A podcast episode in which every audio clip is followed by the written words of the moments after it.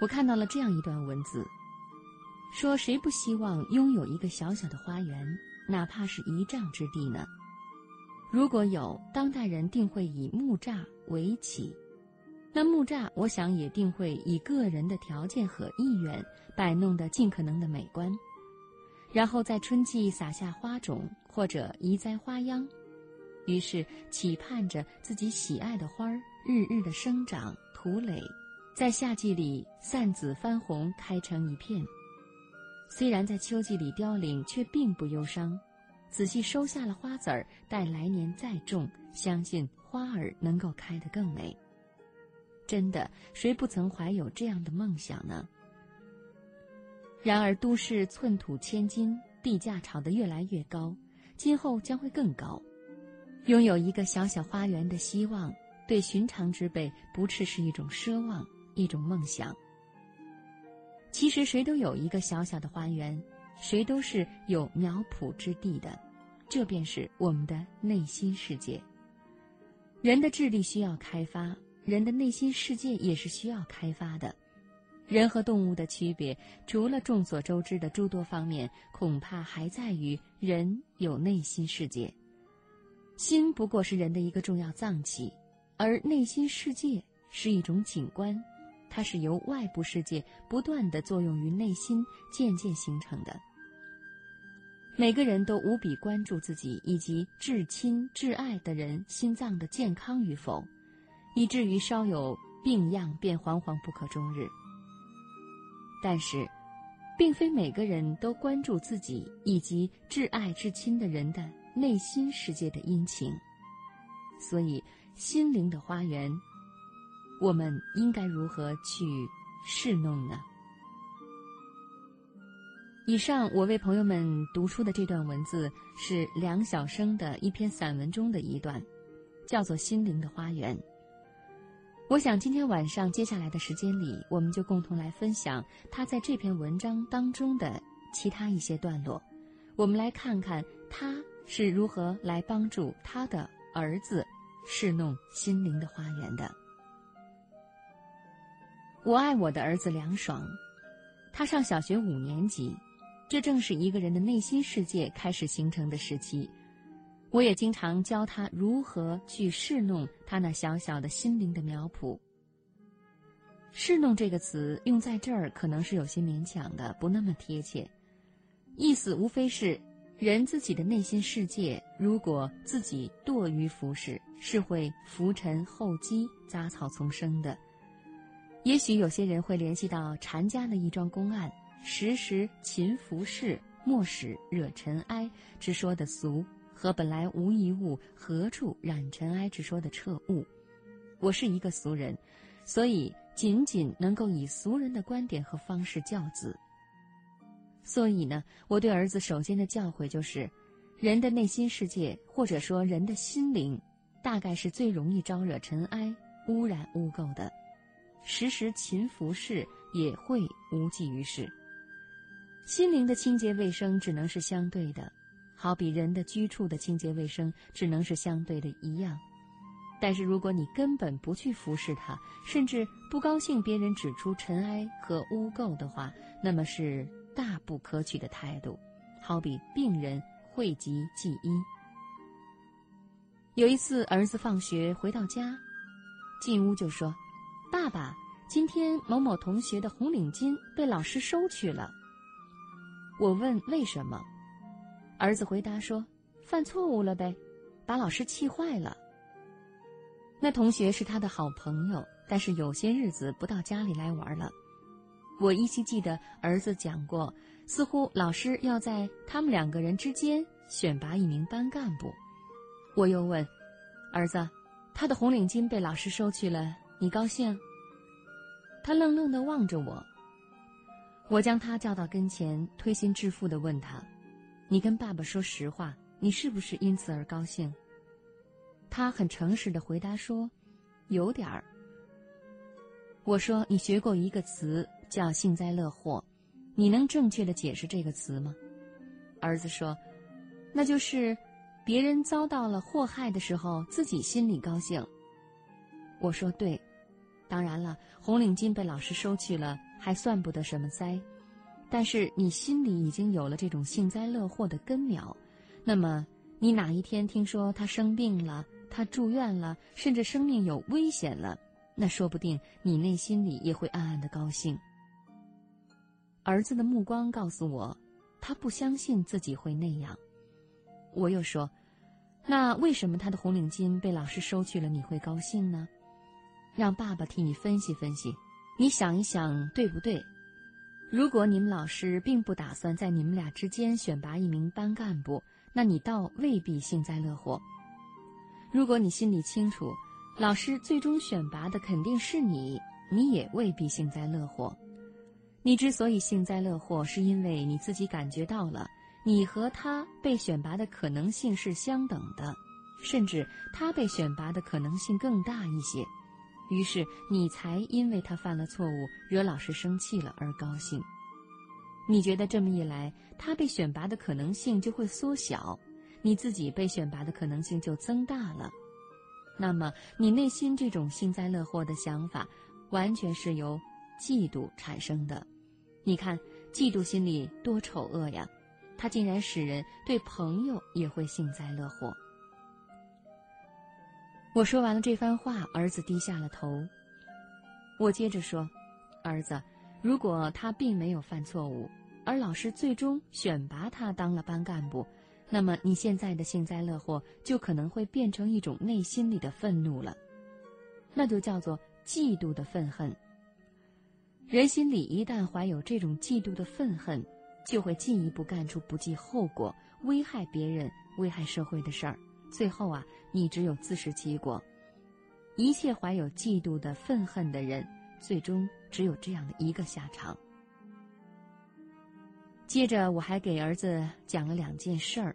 我告诉他说，有两个小女孩，她们原本是好朋友，又都是一起从小学学芭蕾的。有一次，老师要从他们两个人中间选出一个做主角，其中一个认为肯定是自己。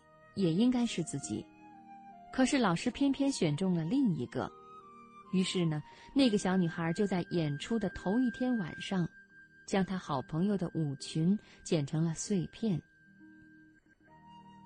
另外有两个小女孩，是一对小杂技演员，一个是尖子，也就是被托举起来的那个，另一个呢是底座，也就是将对方托举起来的。他们的演出几乎场场获得热烈的掌声，可是那个底座不知道为什么内心怀上了嫉妒的心理，总是莫名其妙的觉得掌声是为尖子一个人鼓的，他觉得不公平。日复一日，那一种暗暗的嫉妒心就变成了嫉妒的愤恨，他总是盼望着他的尖子会出点什么不幸才好。终于有一天，他故意失手。制造了一场不幸，使他的尖子在演出的时候当场摔成了重伤。最后，我对儿子讲：“如果那两个因为嫉妒而做出伤害别人事情的女孩不是小孩，是大人的话，那么他们的行为就是犯罪行为了。”儿子问：“大人也会嫉妒吗？”我说：“大人尤其会嫉妒。”一旦嫉妒起来尤其的厉害，甚至会因为嫉妒杀人放火，也有因为嫉妒太久又没有机会对被嫉妒的人下手而自杀的。我说，凡是那样的大人，都因为从小的时候开始就让嫉妒这颗种子在心灵里深深的扎了根，他们的内心世界不是花园，不是苗圃，而是荆棘密布的乱石岗。儿子问我：“爸爸，你也嫉妒过吗？”我说：“我当然也嫉妒过，直到现在，我还时常嫉妒那些比自己幸运，或者是某方面比自己优越、比自己强的人。”我说：“人嫉妒人是没有办法的事情，从伟大的人到普通的人都有嫉妒之心，没产生过嫉妒心的人是根本没有的。”儿子问。那怎么办呢？我说：第一，要明白嫉妒是丑恶的，是邪恶的，嫉妒和羡慕还不一样。羡慕一般不产生危害性，而嫉妒呢，它是对他人和社会具有危害性和危险性的。第二，你要明白，不可能一切好事儿、一切好的机会都会理所当然地降临在你的头上。当降临在别人头上的时候，你应该对自己说：“我的机会和幸运可能在下一次。”而且有些事情并不重要，比如对于一个小学生来讲，当不当得上班干部并不能说明什么，好好学习才是首要的。儿子虽然只有十一岁，但是我经常同他谈心灵，不是什么谈心。而是谈心灵问题，谈嫉妒，谈仇恨，谈自卑，谈虚荣，谈善良，谈友情，谈正直，也谈宽容。不要以为那都是一些大人们的话题，十一岁的孩子能够懂得这些方面的道理，也该懂了。而且就我儿子而言，我认为他也很希望懂。我认为这一切。和人的内心世界有关的现象，将来也必和一个人的幸福与否有关。我愿我的儿子将来幸福，所以我提前告诉他这些。邻居们都很喜欢我的儿子，认为他是一个懂事儿的好孩子。同学们跟他也都非常的友好，觉得和他在一起感到高兴和愉快。我因此也感到高兴。而愉快，因为我知道一个心灵的小花园，是弄得开始美好起来了。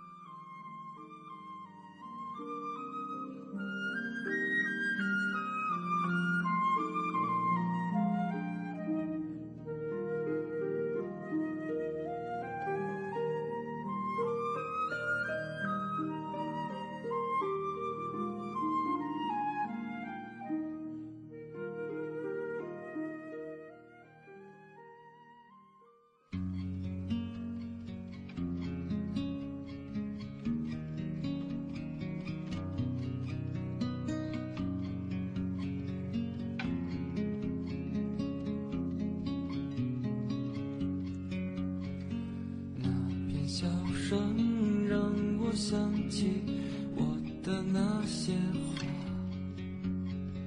在我生命每个角落静静为我开着我曾以为我会永远守在他身旁。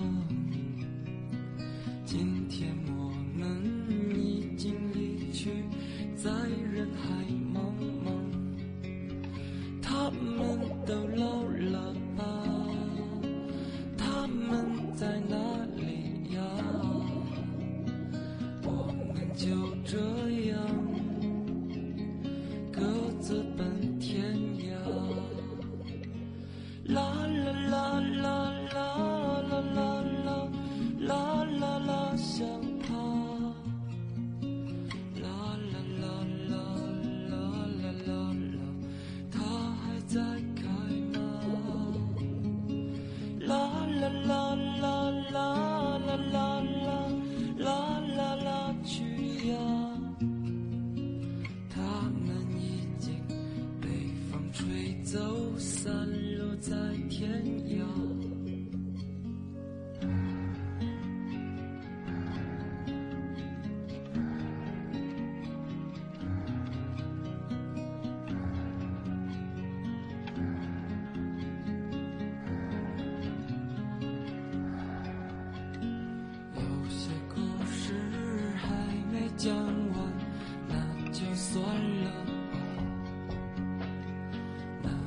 心情在岁月中已经难辨真假。